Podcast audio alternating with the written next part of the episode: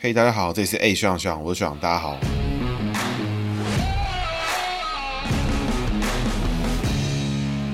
Hello，，大家好，这是 A 学长学长，我学长，大家好，学长又回来了。学长今天呢要讲的是中东锦哦，这一次的无党籍苗栗县县长参选人中东锦哦，是现任的苗栗县议会的议长。那为什么会讲他呢？其实是因为最近呢，他这个中东锦其实动作蛮多。其实我觉得他最近动作蛮多，是有一点白痴啊。那白痴的点其实是可能是因为选情告急。那为什么我觉得他白痴呢？是因为其实中东锦如果纯靠陆战啊，纯靠这个陆地的这种接触战啊、组织战啊，其实中东锦应该是躺着赢啦。那后面很多故事，那我们。我们后面一起来讲。首先，我们一样从姓名学开始讲起哈。钟东锦呢，一九六三年一月二号出生哦，所以他是属于这个民国五十一年，所以要往前推呢，因为我们姓名学看的是农历哈，农历。那所以民国五十一年的话，其实壬寅年哦，壬寅年呢是属老虎，也就是说他今年呢刚好满这个六十岁啊，所以这个恭喜他啊，一甲子的功力哦，绝非浪得虚名啊。那根据这个调查呢，其实钟东锦原本呢是叫钟朝平，那朝是朝代的朝，平是平行的平，那东。景呢，东是东方的东，锦是这个锦衣玉食的锦。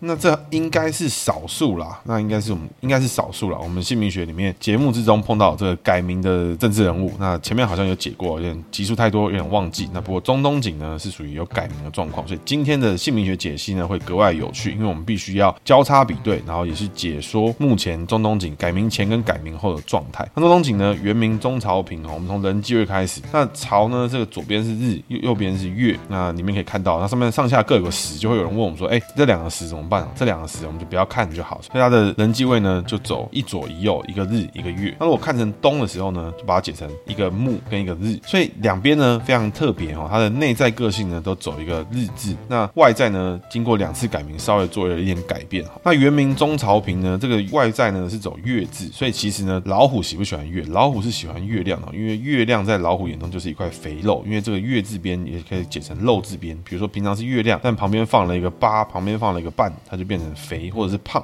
所以这个月就是肉的意思。所以老虎呢是喜欢吃肉，但是呢老虎不喜欢晒太阳，因为一直晒太阳的话，大家有去六福村啊，有去这种野生动物园，就会看到这个森林里面啊，这个动物的园区里面，因为我们不会种很多的树给它，因为这样人就看不到，失去了动物园的意义。所以如果动物园里面的那种狮子、老虎啊，就会趴在那边被太阳一直晒，就会非常的热，然后他们就会病恹恹的在那边走来走去。这时候呢，走一个老虎逢日的时候，就走一个下生上克的格局哦，比较属于一个这种比较牺牲。奉献啊，比较累的一个状况，所以其实钟东锦两次改名呢，内在个性都走这个日志的格局，所以他钟东锦呢，对于朋友，对于他老婆，其实是非常的付出哦。内在个性呢，是属于一个牺牲奉献，所以其实一直有新闻，他说他做了很多善事呢，这个我完全相信，因为其实他是一个很愿意去帮助别人，很愿意去付出自己能付出的东西，尤其是在人际上面，他能做的事情，他在很多时候是往这个方向去走。那外在呢，原先走的这个朝字呢，是这个月亮的月，那月亮的月走得时，所以他有很多男生的朋友会挺他。会帮助他，所以他应该很多好兄弟。他早期的这种兄弟啊、朋友啊，都是外在的这种格局来的机缘呐。所以他其实外在格局人际也是蛮不错。那改成这个冬至呢，外在属木，外在格局属木呢，因为它是壬寅年哦，人字属水哦，所以它外在格局呢一样改成这个下生的格局，水生木走下生的格局。所以这个情况格局就变得非常的特殊。原本呢，朋友是帮助他比较多，但直到他改名之后呢，隔了大概五年十年，哎，他慢慢的又喜欢帮助他的朋友。所以他这个朋友早期呢，可能受了很多朋友帮助。啊，这个事业成功啊，这个这个钱赚的比较多了之后，哎，又变成他喜欢帮助他的朋友，所以这个朋友其实相信了钟东锦的人际位哦，这个一前一后啊，一左一右哦，改来改去，哇，这个格局换来换去，哎，变得朋友越来越多，越来越好，所以我觉得格局上面来讲，人际位来说，其实还蛮有趣，而且这日志呢，怎么改，改来改去，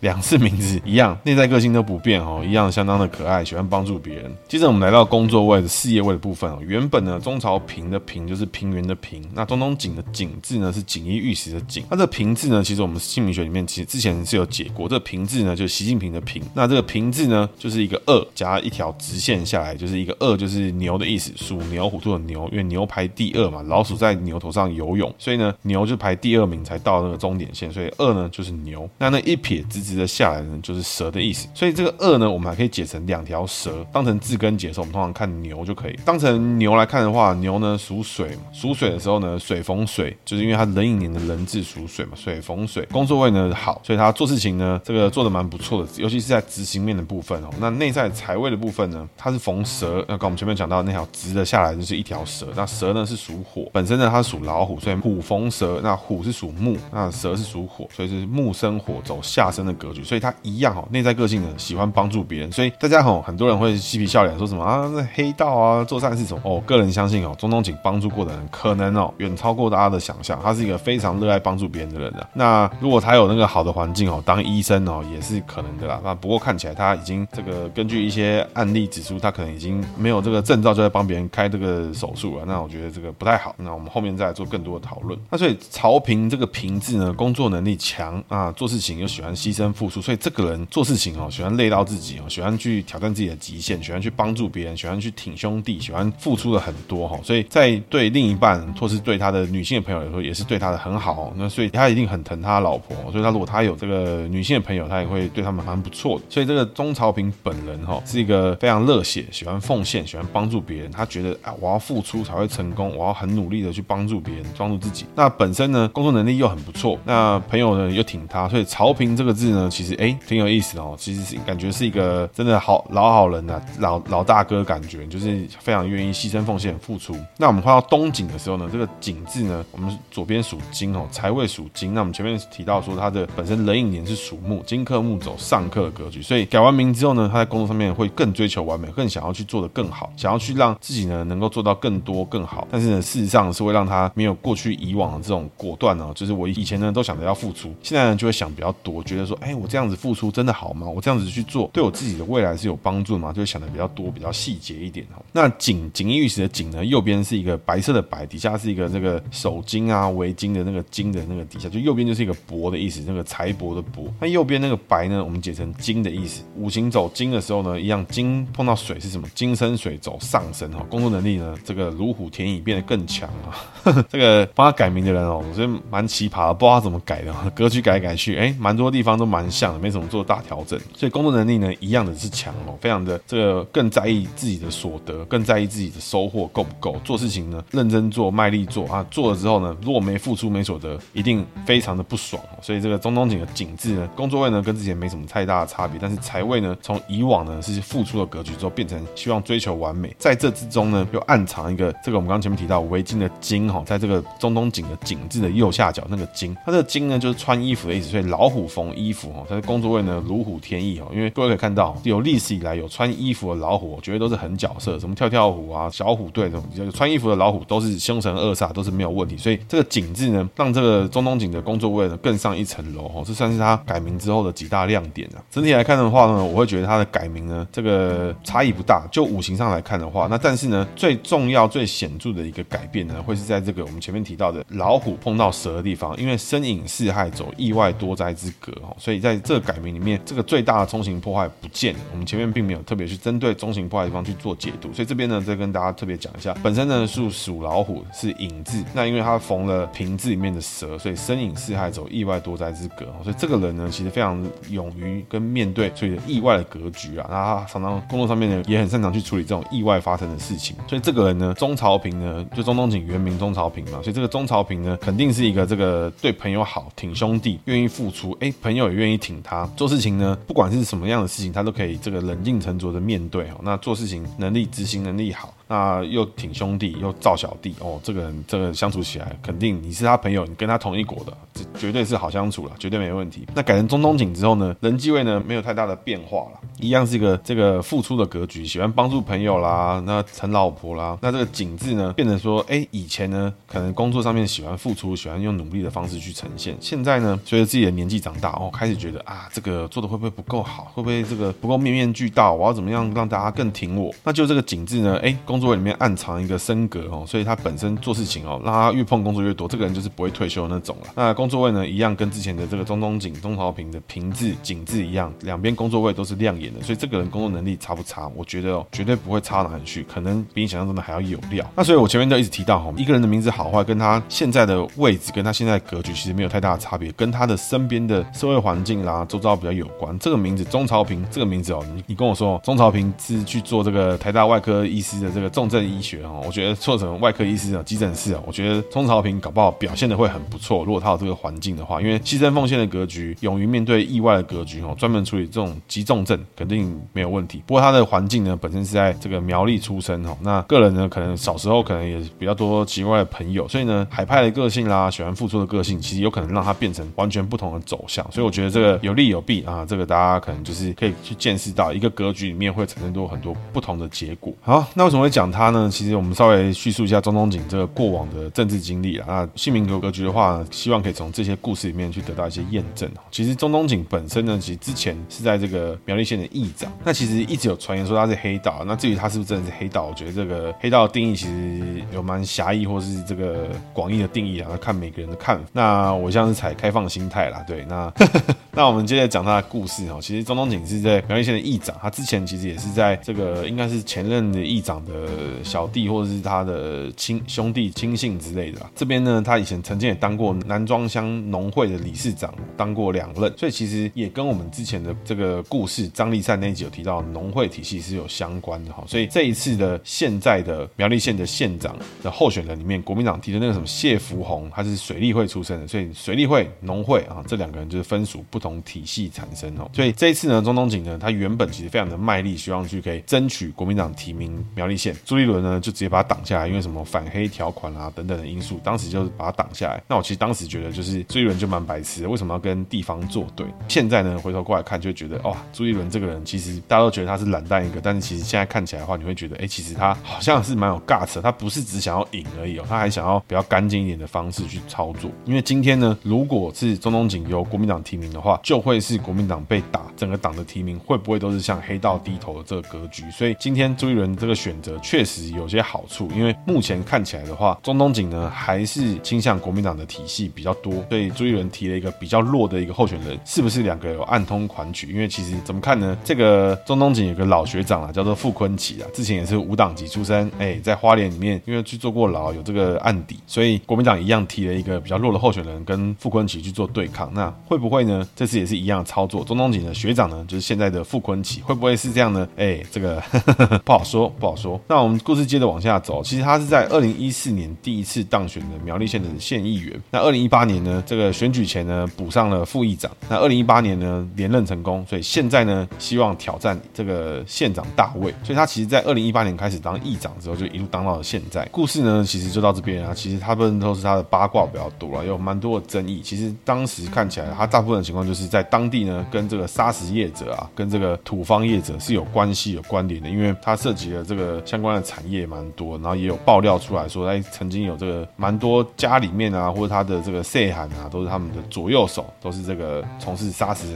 产业，也是过往苗栗县议长以前呢有一位游议长，也是他们的相关的人士。那这个里面有很多八卦，那里面最大的八卦，最近曾经出现，就是被时代力量就是爆出来的，就是说中东锦呢原名钟朝平了。那在这个一九八七年的五月五号凌晨的时候呢，这个有几名男子在台北锦州街吃宵夜，那期间呢跟喝醉酒，然后跟这个隔壁的二十几岁的邻桌胡姓客人发生冲突，那这个胡姓客人就立刻被这七个人拳打脚踢啊，打一打扁一扁，结果呢胡姓客人就是当时呢就被打一打之后就颅内出血，送医不治身亡了。当时就发生这个事情，那这之中呢，这个钟朝平呢就是因为有踩了对方的头了，结果呢就发生这个事情，所以时代力量呢邱显志、宋国鼎就召开这个记者会，然后说希望钟东锦出来说明这个事情。那当时呢，钟东锦的竞选办公室发言人就说，因为当时是戒严时代，所以警总为了结案，就让他去做黑劳了。大概意思就是说，这个中东警可能当时就是不小心踩到人家头啊，头不知道怎么就颅内出血，不小心就死，应该是就意外就滑倒踩到这个。呃，那当时呢，可能就意外踩到头了。那我觉得这个应该就会是属于这个意外多灾之隔的这个状态了。具体的解读呢，跟事情呢，可能也只有当事人才能说明啊。所以当时呢，不过这个钟东锦在中朝平呢，已经是坐过牢了，所以就很多种说法。那看你是要鼓励他出来做更生人，还是怎么样？总之他是做了。那后来还有一件事情呢，是说这个钟东锦他自述说有拿西瓜刀砍人的事情啦。当时好像是说就是在一个他说的一个同学会中。东景说，哦，我当时参加一场同学会，然后就结果，哎、就两方人马就一言不合就吵起来了。然后中东景就顺手拿一把西瓜刀啊，不小心就划到对方的肚子，然后对方受了一点轻伤。那这个轻伤呢，就是说轻伤的程度呢，大概就是轻到就是送医之后，其实已经可以直接看到肠子，然后缝了十几针了。那我觉得这个这个。属于这个意外多灾之格，好像这个他的意外好像好像蛮多意外的，就不小心砍到对方肚子之类的。那我觉得稍微这个意外是太多了一点。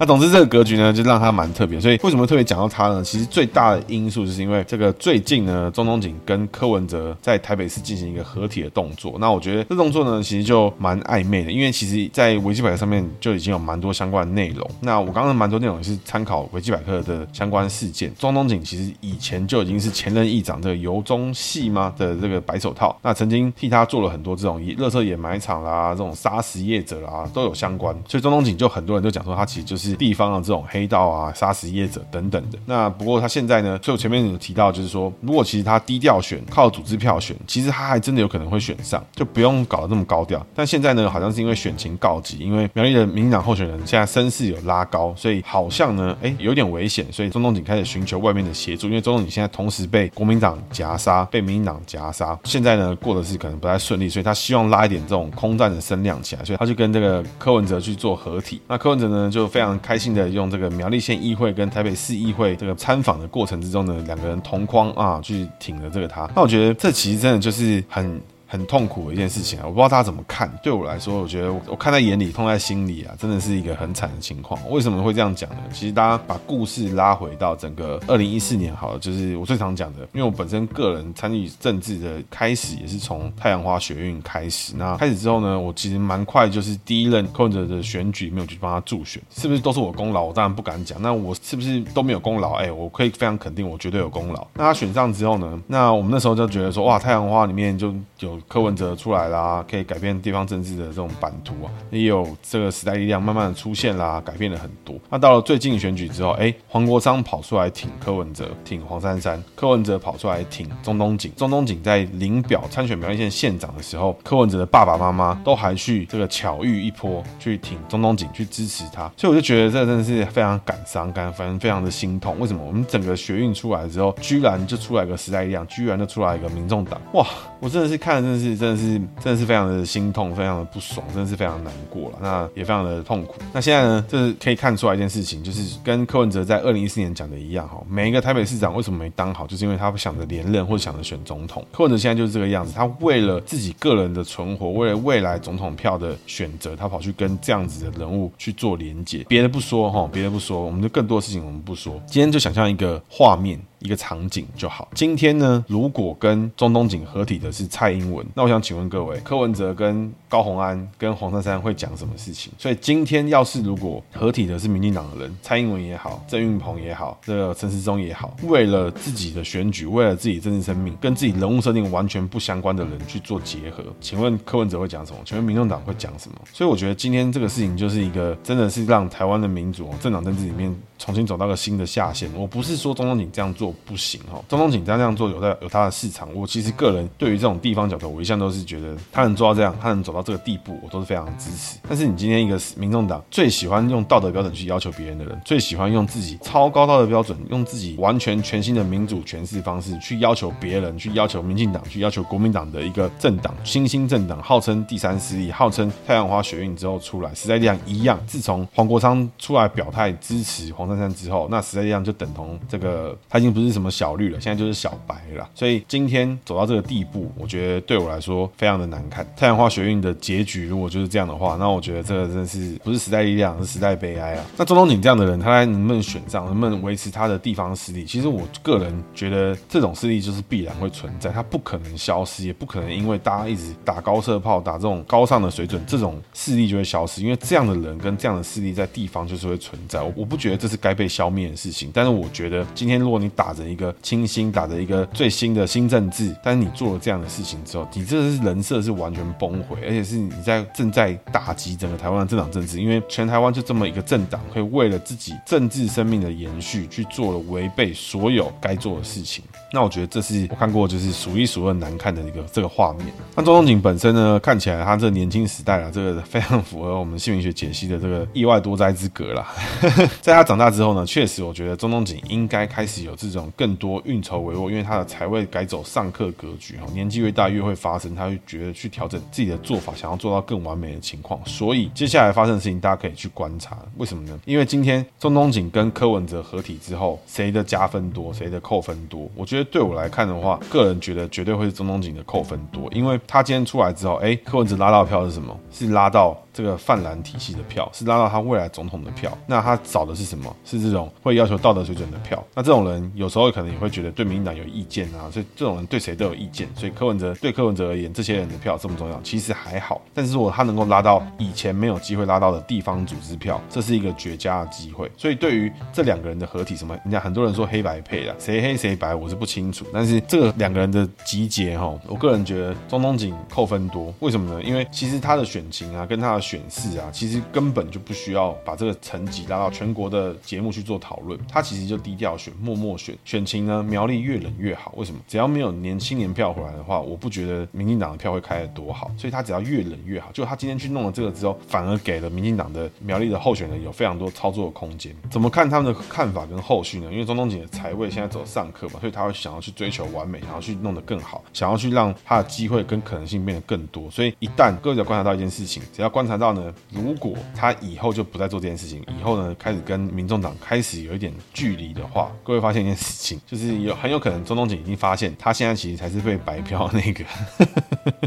今天柯文哲做这件事情，对他个人而言，对总统选举而言，绝对是加分哈。因为他扣分虽然有扣，但是呢，扣的是这个党，扣的是这个人物设定的部分。对于他本身而言，开出来组织票绝对是加分。但是呢，对于选情而言，请问这个做法对民众党是好还是不好？是多还是空？还是短多？哎，长空，对不对？那我觉得，所以各位可以看到一件事情，各柯文哲的优先顺序是什么？是柯文哲先，还是民众党先？还是民主价值先？还是生存先？还是什么东西？所以我觉得，从这样的选择面面来看的话，各位会看到一件事情，你们觉得柯文哲要的是什么？柯文哲到底现在做的所有事情是什么？他虽然这一局不是候选人，但是呢，他该做的事情有做好吗？像之前常常在报什么那个台北的车子被淹掉啦，什么的 一堆乱七八糟的事情。今天大家换个位角，换位思考，换个角度去想，如果这些事情发生在民进党的县市首长里面发生了这个事情，发生在新竹市，发生在基隆市，发生在桃园市，发生了这种有这种水灾，但是呢，市府没有做好，导致民众财产损失。se 损害，但是同时呢，该县市的首长还在外地去做助选。你们觉得民众党会说什么？你们觉得国民党会说什么？你们觉得黄国昌会说什么？但今天发生了这么大、这么严重的事情，民众党台北市长出去辅选，导致这个很多通报上面跟整合上面出了问题，然后说勘灾是作秀，现在自己拼了命来作秀。这些事情你换位思考之后，你会发现，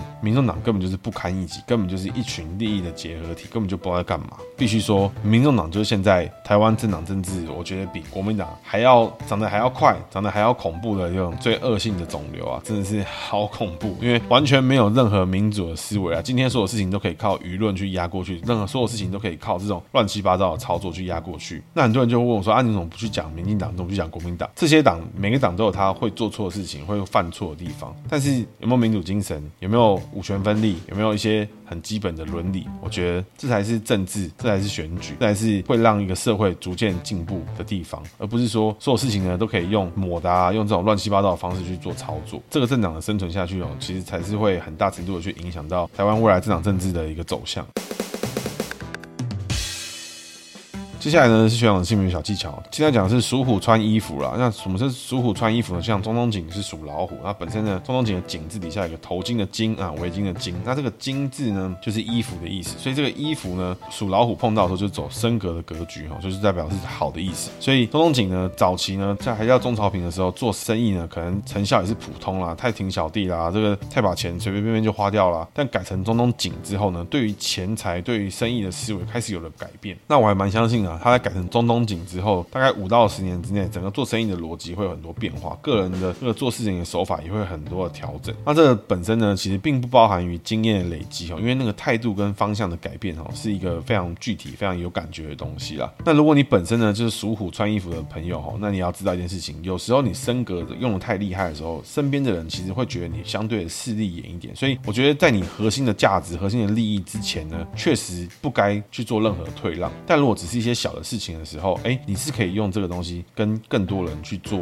互动，而不是说你一定要全拿，你一定要全吃，你什么都要全要。很多时候偶尔吃一点小小的亏，虽然会心里不舒服，但是会让别人知道你是很愿意去沟通、很愿意去互动的一个状况。那如果你身边有属虎穿衣服的朋友，哦，务必记得一件事情，有时候他可能就是会非常的 aggressive，非常的对于这个，有时候你会觉得他甚至自私了一点。那我觉得，如果你是在意他，你是和他很重要的朋友，那你可以告诉他这个行为跟这个想法让你不是那么开心。其实你可以好好谈一谈。如果你只是你的普通朋友，那你要稍微注意一下。如果是钱相关的事情，如果是这种有得失相关的问题的话，很多时候这个属虎穿衣服朋友在你旁边的话，诶，他可能会比较这个利己一点啊。那所以你自己也要保护一下自己。以上是今天节目，谢谢大家，大家拜拜。